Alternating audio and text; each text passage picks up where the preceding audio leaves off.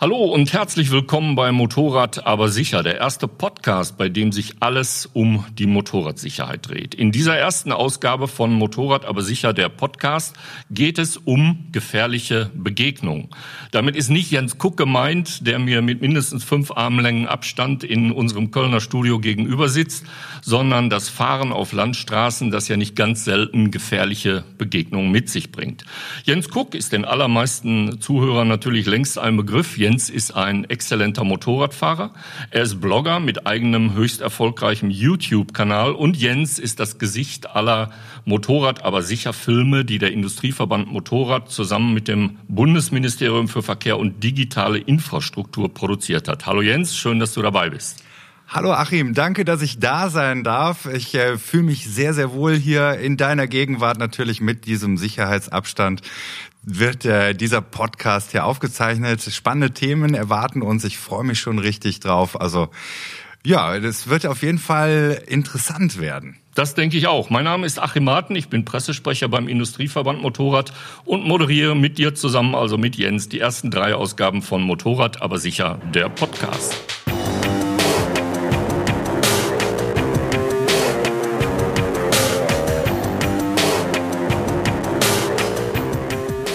Gefährliche Begegnungen wie Wissen und Erfahrung das Motorradfahren sicherer macht. Ob allein oder in der Gruppe, Motorradfahrer bevorzugen Landstraßen. Am liebsten die, die sich in vielen Kurven durch schöne Landschaften schlängern. Kleine Straßen zweiter Ordnung sind das Sahnehäubchen jedes Ausflugs, aber sie bergen auch Gefahren, die es zu erkennen gilt. Jens Kuck und ich sprechen mit Matthias Hasper über Erlebnisse auf Landstraßen, über Lieblings- und Gefahrenkurven, über gefährliche Begegnungen und wie man mit ihnen umgeht. Ja, genau. Also bevor wir jetzt hier starten, ich bin heute früh mit dem Motorrad angereist und Achim, wie du schon sagtest, jede Fahrt mit dem Motorrad äh, birgt immer eine Überraschung und zu dem Thema, da passt ja auch nur eine Person und der Matthias ist ja bekannt auch aus den Videofolgen, die wir bereits produziert haben. Aber Matthias, äh, du sitzt uns hier so in einer gemütlichen Runde gegenüber. Stell dich doch kurz vor. Ja, Jens, erstmal schönen Dank, dass du mit dem Motorrad angereist bist. Ähm, ich bin heute ausnahmsweise nicht mit dem Motorrad hier. Wir hatten das heute Morgen schon ein paar Mal. Ähm, Spaß natürlich. Ähm, ja, Matthias Hasper mein Name vom Institut für Zweiradsicherheit im IFZ. Wer das Institut für Zweiradsicherheit noch nicht kennt, seit annähernd 40 Jahren beschäftigen wir uns mit allen Themen rund ums äh, Thema Motorrad, motorisiertes Zweirad, alle Sicherheitsbelange, angefangen bei der Forschung. Wir führen also Wissenschaft zusammen, bis hin natürlich zum Motorradfahrer selbst, stellen äh, Informationen für Motorradfahrer äh, zur Verfügung. Und ähm, wie gesagt, das schon eine ganze Weile deutschlandweit und auch international aufgestellt. Und ähm, zu meiner Person selbst, also ich äh, bin auch also von klein auf dabei, seit meinem 15. Lebensjahr mit dem motorisierten Zweirad unterwegs und ja, freue mich natürlich heute hier in dieser äh, kompetenten Runde mit dabei sein zu dürfen. Ja, sehr schön. Achim, du bist ja jetzt nicht mit dem Motorrad angereist, aber dich sieht man auch regelmäßig auf dem Motorrad. Das ist, äh, das ist ja so ein äh, ganz entspannter Talk, wie wir es schon angekündigt haben.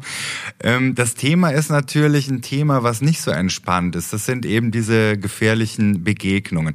Was würdest du jetzt sagen, Matthias, was sind so die ähm, Punkte, die man so dem Motorradfahrer an die Hand gibt, wo man sagt, wenn du dich daran so ein bisschen hältst, dann äh, wirst du vielleicht da in dem Bereich weniger erleben.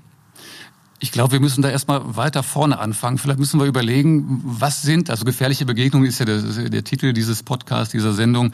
Ähm, das hört sich erstmal wild an. Wir haben auch eine gleichnamige Broschüre mit diesem Titel, daher rührt das Ganze auch ein bisschen.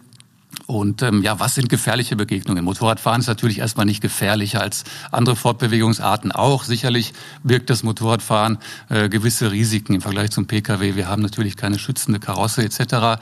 Aber was nehmen Motorradfahrer als gefährliche Begegnung? Bleiben wir bei der, bei der Begrifflichkeit. Was nehmen die als gefährliche Begegnung wahr? Ich glaube, das ist sehr unterschiedlich ausgeprägt. Und da würde ich den Ball vielleicht erstmal so an euch zwei zurückgeben. Äh, wir hatten vorhin schon mal das Thema im Vorgespräch. Bei jeder Fahrt passieren Dinge, ähm, die man vielleicht im Pkw, im Lkw gar nicht so wahrnehmen würde. Und ähm, wie definiert jeder Motorradfahrer diese gefährliche Begegnung? Ich glaube, wenn man das für sich selber erkannt hat, was war jetzt riskant und was eben nicht und wo, ähm, wo liegen meine Grenzen, dann bin ich schon, äh, habe ich den ersten Schritt getan und kann sehen, wo ich wirklich auch erstmal äh, ansetzen kann, mich zu verbessern. Ne? Also nochmal, also wie gesagt, was, was hast du gerade heute auf dem Weg hierher vielleicht, äh, was ist dir so widerfahren, was man als gefährliche Begegnung bezeichnen könnte? Ja, ja, genau. Das ist so diese, dieses, äh, diese Nähe, die man erfährt, ja. Der, der Autofahrer nimmt uns als Motorradfahrer vielleicht nicht so wahr, wie, wie wir uns das wünschen.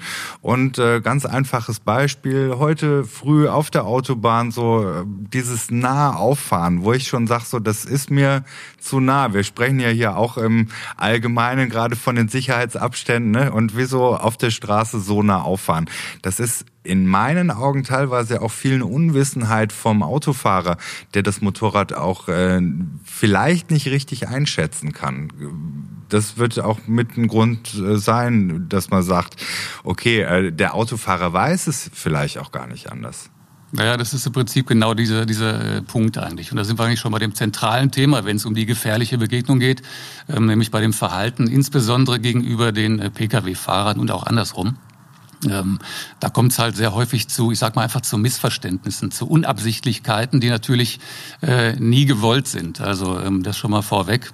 Ähm, der Klassiker ist halt, dass die äh, Pkw-Fahrer ja in sehr vielen Fällen, äh, bevor es zu Kollisionen kommt, den äh, Zweiradfahrer halt schlichtweg gar nicht wahrgenommen haben. Sie haben ihn übersehen, das ist der Klassiker, oder sie haben halt seine Geschwindigkeit, mit der sich das Motorrad nähert, falsch eingeschätzt.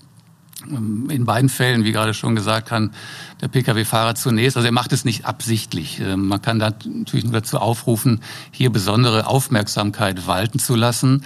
Ähm, also so als Appell an die Pkw-Fahrer natürlich.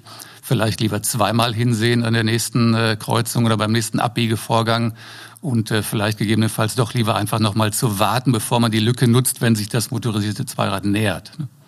Für uns Motorradfahrer habe ich immer so das Gefühl, ist ja das zweimal oder sogar dreimal hinsehen und das möglicherweise 360 Grad um sich herum peilen geradezu Pflicht. Also wir machen das ja, wir machen das ja automatisch, um äh, Situationen ein bisschen auch vorherzusehen, nicht nur die von Motorradfahrern, sondern in erster Linie die von Autofahrern. Äh, wie bekommt man Autofahrer dahingehend sensibilisiert, dass die das auch tun? Das geht in erster Linie natürlich über die Ausbildung, über den Fahrschulbereich, dass man hier schon anfängt, die Pkw-Fahrer, ich sag mal, zu sensibilisieren für das motorisierte Zweirad. Das passiert auch. Ähm, das sind äh, Themen, die natürlich in der Ausbildungsordnung auch vorgegeben sind. Das wird auch so umgesetzt. Das ist schon mal ein ganz wichtiger Punkt. Und natürlich äh, geht sowas dann auch über unsere Arbeit, über die Arbeit äh, mit euch gemeinsam, so wie wir es jetzt hier auch gerade machen. Es werden ja sicherlich auch Pkw-Fahrer zuhören oder jeder Motorradfahrer ist ja auch manchmal Pkw-Fahrer, so wie ich heute auch gerade. Und ähm, da geht es eben darum, mit Kampagnen, mit Informationen die Leute ähm, aufzuklären und immer wieder darauf hinzuweisen, wie man das früher auch im Fernsehen vielleicht vom die Älteren unter uns vom siebten Sinn äh, kannten mir, mir lag es gerade auf der Zunge, ja, ja, ne? der siebte Sinn. Sich. Aber ist der siebte Sinn nicht das Stückchen, was uns so langsam verloren geht mit mit diesen mit dieser großen Technik? Ist das wieder was, wo wir wo wir feilen müssten? Gut, das wäre natürlich ein Thema für eine der nächsten Runden, die wir haben. Da geht es ja genau um diese äh, Geschichten, Fahrerassistenz oder auch die äh, Vehicle-to-Vehicle-Communication, also Fahrzeugkommunikation untereinander. Ähm, das schwingt immer so ein bisschen äh, mit, wenn es um diese Technikeinsätze geht. Aber das wird vorläufig noch nicht das Thema für die Fahrer sein, die jetzt alle unterwegs sind. Das dauert ja alles noch ein bisschen. Das Ganze befindet sich in der Entwicklung. Und ähm, der siebte Sinn, äh, um bei der Begrifflichkeit auch wieder zu bleiben, ist eben das, worum es noch geht. Noch steuert der Fahrer, äh, wie Bernd Spiegel so schön schrieb, einst äh, die obere Hälfte des Motorrades, äh, der steuert momentan immer noch alles. Und der muss halt wissen, wo auch seine Schwächen liegen. Und das ist halt unsere Aufgabe, die Leute immer wieder darauf hinzuweisen. Ne? Nämlich, äh, wie Achim gerade auch schon richtig sagte, man braucht diese 360 Grad Rundumsicht. Also immer Augen auf, immer hoch konzentriert sein und vor allem, das ist das Entscheidende, mit dem Fehlverhalten der anderen zu rechnen. Eben an der nächsten Kreuzung. Der Pkw-Fahrer, der muss mich nicht gesehen haben, der zieht vielleicht doch raus. Da gibt es so ein paar Anzeichen, da kommen wir dann gleich vielleicht noch drauf, worauf man da speziell achten kann. Aber erstmal nochmal, es geht eben darum, ähm, wirklich stets konzentriert zu sein. Das ist schon mal das A und O. Ne? Kann man den siebten Sinn üben? Kommt der mit Routine? Haben ältere Motorradfahrer, erfahrene Motorradfahrer, wie wir es ja hier alle drei sind, haben die eher den siebten Sinn und müssen junge oder können junge Motorradfahrer sich den erarbeiten? Und wenn ja, wie? Den muss man sich natürlich auch erarbeiten. Also ein Anfänger, der gerade aus der Fahrschule kommt, äh, ist individuell natürlich sehr unterschiedlich gelagert, aber der wird erstmal andere Probleme haben. Ähm, der wird natürlich sich erstmal ans Fahren, an die Fahrphysik gewöhnen müssen ähm, nach der Ausbildung und äh, dann kommen diese, diese anderen äh, Sinne, die sich dann auch schärfen mit der Zeit. Sicherlich ist natürlich jeder, empfehlen wir auch jedem Motorradfahrer, sich ähm, ja, man muss sich nicht intensiv damit beschäftigen, aber sich überhaupt mit dieser Thematik auch mal auseinanderzusetzen. Dafür bieten wir halt zahlreiche Möglichkeiten an. Dafür gibt's jetzt heute diesen Podcast, diese neue Institution, sage ich mal. Es gibt unsere Broschüren, wir haben Filmmaterial, wir haben Wochenendchecks, also sprich Newsletter, die jede Woche rausgehen. Einfach das Beschäftigen mit der Materie und dann ist man schon ziemlich weit vorne und wird das auch wenn auch unbewusst, äh, im nächsten, in der nächsten Verkehrssituation ähm, vielleicht auch berücksichtigen. Ne? Ja, das, das heißt, es gibt, es gibt Standards, äh, so, sozusagen wie beim Fußball, spricht man ja auch von Standards, äh, die man sich erarbeiten kann, auf die man sich sozusagen vorbereiten kann. Äh, welcher, welcher Art sind das oder was sind die wichtigsten Standards? Also es gibt die Standardsituation, die wir eben in unserer äh, gleichnamigen Broschüre ja beschreiben, gefährliche Begegnungen. Wir haben zum Beispiel, um da einfach mal jetzt so ganz systematisch ranzugehen hier, wir haben zum Beispiel ähm, den, den Linksabbiegevorgang. Das heißt, ich als Motorradfahrer möchte an der Kreuzung geradeaus weiterfahren und mir kommt ein linksabbiegendes Fahrzeug entgegen. So, jetzt befinde ich mich noch in einer Kolonne, vor mir fahren auch Fahrzeuge, Pkw, Lkw. Und äh, jetzt haben wir halt den Punkt, das wird jeder auch schon mal erlebt haben, das ist ein Klassiker, dass der Linksabbiegende, äh, ja, bleiben wir jetzt einfach mal einfachheitshalber beim Pkw, mich übersieht. Der zieht einfach raus, äh, der hat mich nicht gesehen. Warum? Der konzentriert sich auf die größeren Fahrzeuge in erster Linie. Das haben, ist auch wissenschaftlich so erwiesen. Ähm, die werden eher wahrgenommen als die schmale Silhouette des Motorrades. Und ähm, das ist der Klassiker. Also es gibt diese Situation, auf die man sich einstellen kann. Also ein guter Vergleich hier, ähm, so, es reduziert sich alles auf Kugelschreiberbreite. Ne? Also berichtige mich, wenn ich da falsch liege, aber das ist so die Wahrnehmung, des äh, Pkw-Fahrers oder kann die Wahrnehmung sein in dem Fall, ne? dass, äh, dass wir genau, wirklich das, übersehen werden. Man wird übersehen, genau. Also, das, also die Nichtwahrnehmung, das ist der eine Punkt. Oder eben auch das, ähm, ja, vielleicht, dass man den, den, den Zweiradfahrer zunächst nicht so wahnsinnig ernst nimmt wie ein 40-Tonner, der einem entgegenkommt. Klar, der Zweiradfahrer stellt erstmal, ist nicht so, wirkt nicht ganz so bedrohlich. Das spielt natürlich alles damit rein. Es gibt Studien, die haben auch gezeigt, ähm, da wurden also systematisch Leute ähm, beobachtet, wie die aus einer Nebenstraße auf die Hauptstraße abbiegen. Und wenn sich ein Zweiradfahrer nähert, also dann war das halt äh, sehr häufig der Fall, dass die Leute halt äh, eher rausgezogen haben, als wenn ein Pkw oder ein Lkw kommt. Ne? Also das ist schon belegbar sowas. Und äh, wenn man das als Motorradfahrer weiß, wie war ja gerade das Thema, kann man solche Situationen vorhersehen, dann bin ich gut beraten. Also dann lieber einmal vom Gas gehen, ähm, damit rechnen, dass der rauszieht, bremsbereit bleiben vor allem und nicht eben blind auf die eigene Vorfahrt vertrauen. Das ist schon mal das A und O. Wir haben das ja auch schon in unserem Motorrad, aber sicher Filmen sehr eindrucksvoll zeigen können, dass eben der wartende Pkw zum Beispiel an der Stoppstraße, der Blick nach links, äh, der Motorradfahrer, der kann nicht nur hinter einem Stromkasten verschwinden, der vielleicht in der Optik steht, äh, das wäre ja noch nachvollziehbar, der verschwindet wirklich auch hinter einem, äh, hinter einem Laternenpfahl oder notfalls auch hinter der A-Säule des, des Autos. Das heißt, da ist der Motorradfahrer schlicht und einfach objektiv in diesem Moment nicht zu sehen. Deshalb ist da meine Persön mein persönliches Ding, wenn ich eine Landstraße fahre und ich sehe, da ist eine einbiegende Straße, auch eine Stoppstraße. Ich äh, bin etwas vorsichtiger äh, davor als danach. Das heißt bremsbereit und äh, allerhöchste Aufmerksamkeit. Ja, das ist genau der Punkt. Sowas wird ja gerne auch äh, fototechnisch, bildtechnisch gezeigt, wie der Motorradfahrer hinter dem Kugelschreiber, hinter dem Bleistift im übertragenen Sinn ist es dann der Laternenpfahl ähm, ähm, verschwinden kann. Und das ist genau die Sekunde, in der der Pkw-Fahrer halt die Straße einsieht, äh, erkennt nichts und zieht raus. Mhm. Und äh, das im Hinterkopf zu haben, das ist eben äh, ganz äh, äh, ja überlebensnotwendig äh, als Motorradfahrer. Ähm, man kann sogar noch einen Schritt weitergehen, äh, dass ich eben, wenn ich mich einer Kreuzung, einem Kurvenbereich nähere, wo ich mit Gegenverkehr zu rechnen habe, vielleicht mich in die Situation des anderen auch schon mal mental hineinversetze.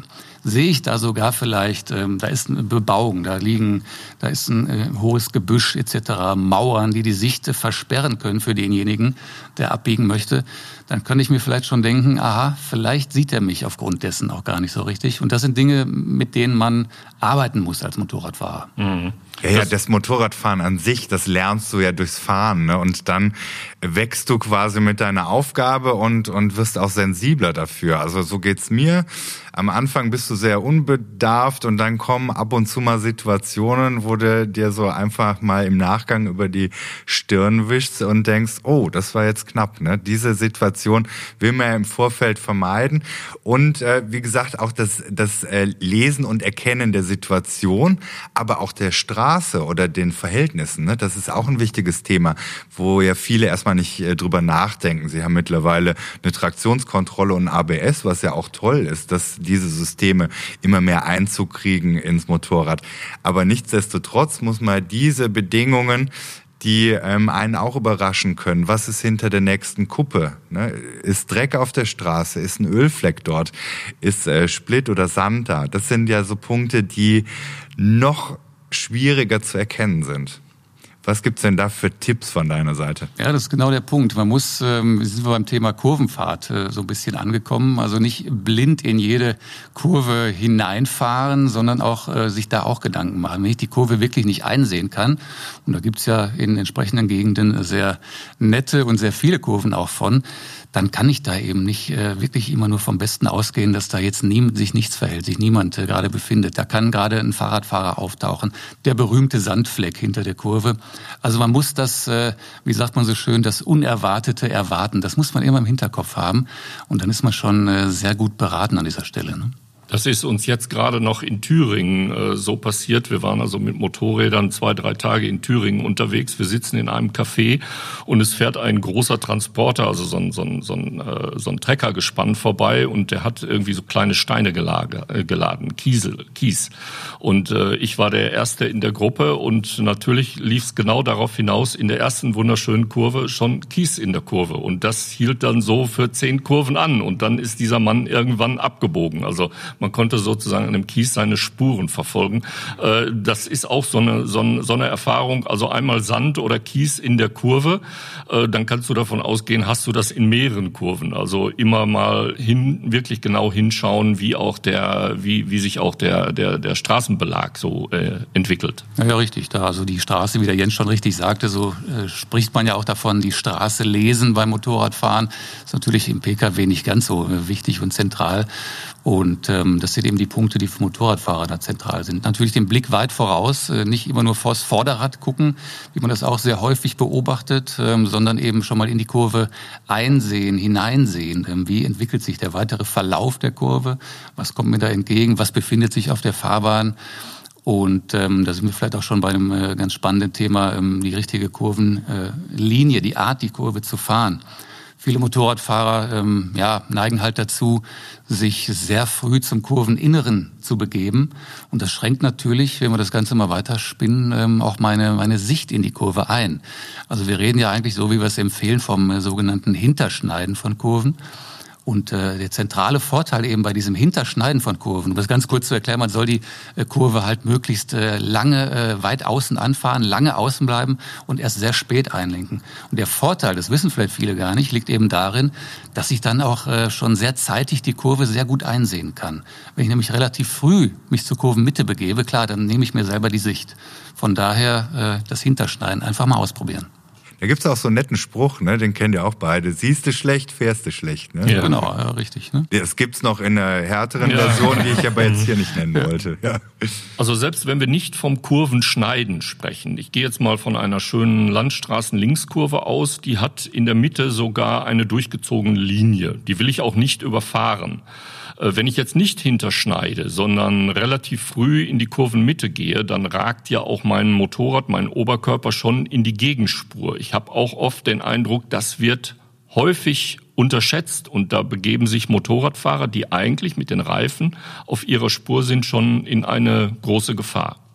Das ist richtig. Die Linkskurven sind insbesondere die mit dem äh, erhöhten Konfliktpotenzial. Das sind also die Kurven mit äh, erhöhtem Unfallaufkommen.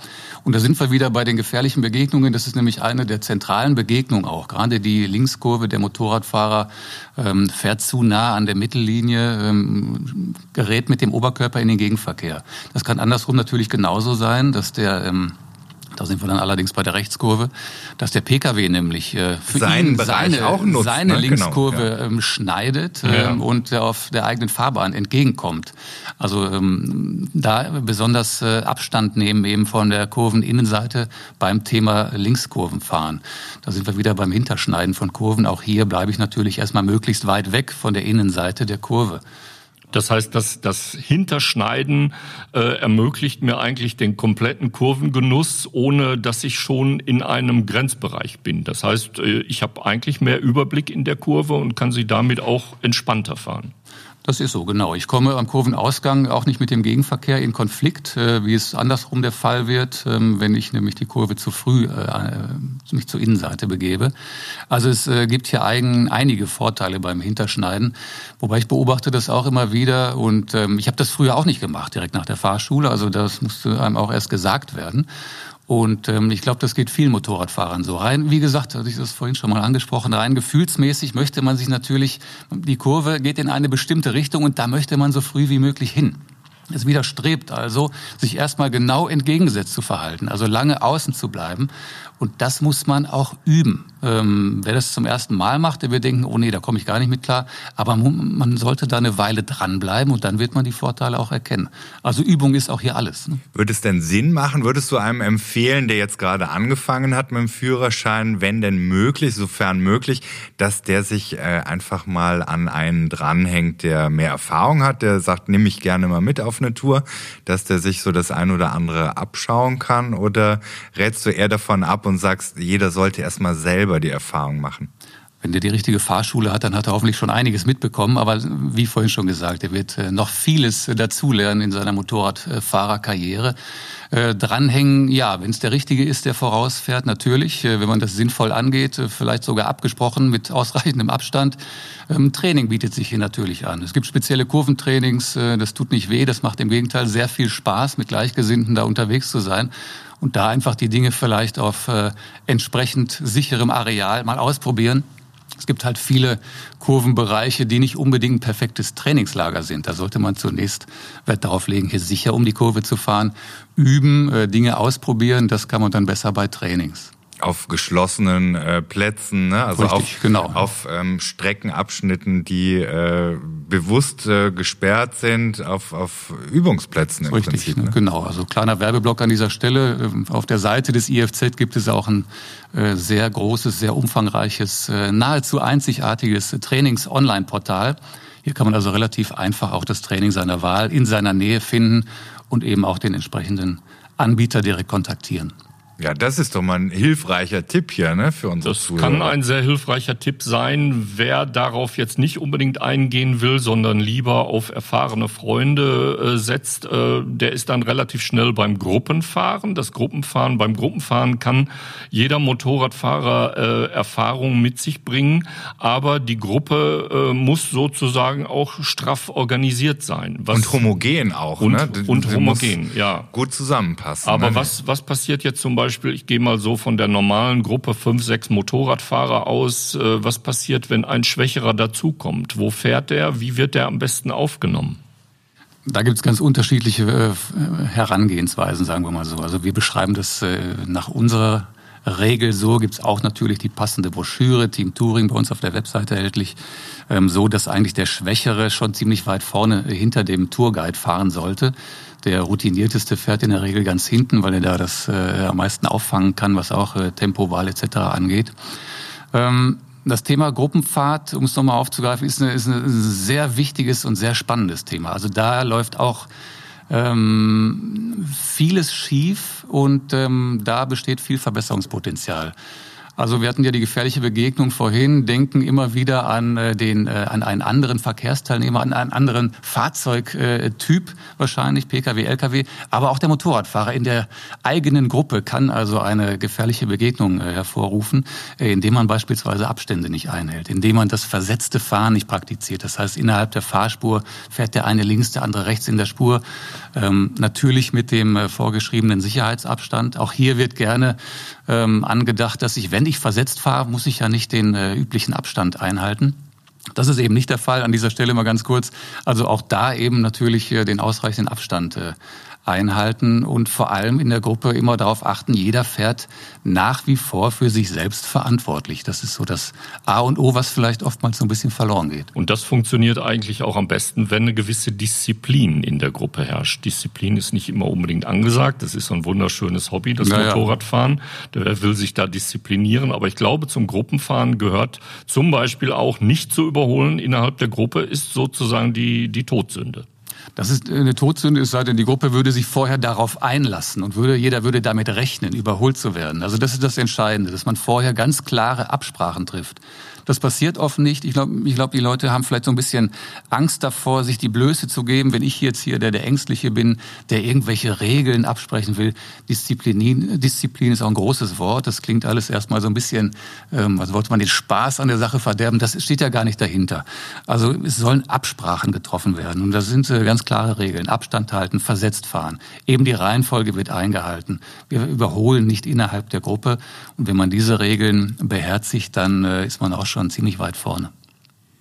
Ein weiteres Thema, das mich noch interessieren würde, ähm, die Fokussierung, das konzentriert bleiben. Äh, Gerade lange Fahrten, auch Gruppenfahrten führen dazu, dass man in so eine Art Flow reinkommt. Dass, äh, da kann trotzdem, da können trotzdem die Routinen noch funktionieren, aber man hat vielleicht nicht mehr äh, die volle Konzentration. Gerade wenn einem erfahrenen Motorradfahrer so Dinge passiert, passieren, die eigentlich, die eigentlich Klassiker oder Standardsituationen sind, wie zum Beispiel äh, beim beim Abbiegen und äh, oder oder es, es fährt, es nimmt einem quasi jemand die Vorfahrt und man sieht es eigentlich erst einen Moment zu spät, erkennt alles einen Moment zu spät und wacht sozusagen aus einem aus einem gewissen Fahrflow heraus auf. Äh, was kann man dagegen tun? Wie kann man dagegen steuern im wahrsten Sinne? Wenn die Situation gut ausgegangen ist, und das geht sie glücklicherweise in den meisten Fällen, dann ist es, glaube ich, ein ganz guter Anreiz, äh, sich da nochmal Gedanken zu machen. Und äh, da ist man mit Sicherheit beim nächsten Mal auch konzentrierter. Ähm, ich denke schon, es ist schwierig, sich auf, auf Dauer zu konzentrieren. Also da müssen wir uns nichts vormachen. Das ist im Pkw, im Lkw äh, genau die gleiche äh, Geschichte. Also auf Dauer äh, konzentriert zu sein ist und bleibt schwierig. Und das wissen wir alle. Ähm, man kann sich, glaube ich, immer wieder nur selbst, ähm, ja, ich sage jetzt mal in Anführungsstrichen, ermahnen. Vielleicht, vielleicht, ähm, vielleicht sollte man sich auch am Anfang nicht zu viel vornehmen, oder? Wenn ich jetzt Einsteiger bin und hier diese riesen Tourplan, dass ich die vielleicht ähm, einfach mal in kleineren Häppchen abfrühstücke ne? und sage, okay, ich nehme mir als Tagesziel keine 500 Kilometer vor, sondern reduziere einfach mal die Hälfte. Richtig, das genau. Könnte ja auch also, dass man sich da sein, selbst ne? nicht überfordert, man überfordert, man ermüdet natürlich beim Motorradfahren. Es ist äh, eine relativ ähm, äh, sportliche Aktivität natürlich. Und ähm, da eben die, die Ziele nicht so hoch stecken, das ist richtig. Ne? Unterwegs natürlich ausreichend pausieren, viel trinken, die Klassiker. Und ähm, das äh, hilft natürlich auch, um da konzentriert zu bleiben. Aber ich denke mal, um sich selber da auch immer wieder so ein bisschen zu disziplinieren, ähm, helfen vielleicht sogar, ich sage jetzt mal übertrieben, Selbstgespräche. In der Kurve ruhig zu sich selbst sprechen. So, Mensch, pass auf, ähm, guck doch mal nach vorne. Was hast du noch gelernt? Wie hieß es noch beim IFZ neulich? Was haben die da erzählt in dem Podcast? Sich da einfach mal dran erinnern und äh, ja, zu sich selbst drehen, sich selbst motivieren, äh, weiterhin hier aufzupassen. Ne? Das äh, ist so, so äh, auf gar keinen Fall in der Negation denken, ne? als Ergänzung vielleicht, ne? immer positiv denken. Und äh, dann ähm, kommt dieses Grinsen unterm Helm auch zurück. Und wenn man da reichlich davon an Bord hat, dann läuft das natürlich auch viel geschmeidiger. Ich habe ja kürzlich noch gehört, dass viele Leute auch unterm Helm singen. Wie ist das bei dir, Jens? Singst du beim Fahren so vor Glück? Also ja, selten. Es, es ist selten äh, geworden, aber ich äh, versuche gerade wieder umzuswitchen, dass ich wieder mehr der Genussfahrer werde. Bei mir ist das ja immer gekoppelt mit Videoproduktion, deswegen genieße ich das total hier, unsere Podcast-Runde, dass man einfach mal entspannt über Themen spricht. Ja, also ich singe auch selten, muss ich sagen. Dafür würde ich auch gar nicht genügend Lieder kennen. Aber das äh, Grinsen oder Lachen unterm Helm, das, das kenne ich natürlich auch. Gerade bei einer äh, wunderschönen Landstraßenfahrt hier zum Beispiel in der Umgebung von Köln im Bergischen Land oder ähm, auch auf, auf allen Straßen, ob im Sauerland oder in, in Thüringen, wo ich kürzlich war. Es, es ist halt immer wieder wunderschön und äh, sozusagen die Sahne im Café äh, Landstraßen zu fahren. Ja, wir sind äh, gespannt, wer uns zugehört hat, wie ihr, die uns zuhören, diesen Podcast bewerten. Ähm, das war Motorrad aber sicher, die erste Folge mit Matthias Hasper vom IFZ. Und äh, in der nächsten Folge erwarten uns die modernen Schutzengel. Genau, richtig, ja. Also wie gesagt, ein spannendes Thema hier auf dem po im Podcast. Ne? Also wir hatten es ja eben schon im oder am Podcast. Sehr ungewohnt, erstmal ohne Kamera, aber eine tolle Erfahrung, hier ähm, auf Sendung zu sein. Und ich möchte hier an der Stelle natürlich auch noch den Hinweis geben, dass es sehr, sehr viele Videos zu den Themen auch auf Facebook gibt. Äh, Viva la Moped, Motorrad aber sicher. Also das sind... Äh, ja, die Sendeeinrichtungen, wo er natürlich auch bewegte Bilder bekommt. Genau, Motorrad aber sicher.com, da sind alle Filme mit dir. Da äh, darf ich ja nur im Hintergrund agieren und ab und zu eine Pylone tragen oder ein Motorrad fahren. Aber es macht auch eine Menge Spaß. Ja, und ich würde sagen, dann jetzt an dieser Stelle Tschüss und bye bye bis zum nächsten Mal sagen. Ja, ähm, Jens Cook und ich sag auch Tschüss, man hört sich. Ne? Und äh, danke, Matthias, an dieser Stelle hier, dass du hier schön Rede und Antwort gestanden, gesessen hast. Danke auch, hat Spaß gemacht und äh, ja, allen Zuhörern erstmal weiterhin gute und sichere Fahrt. Ciao, ciao, bis zur nächsten Folge. Tschüss.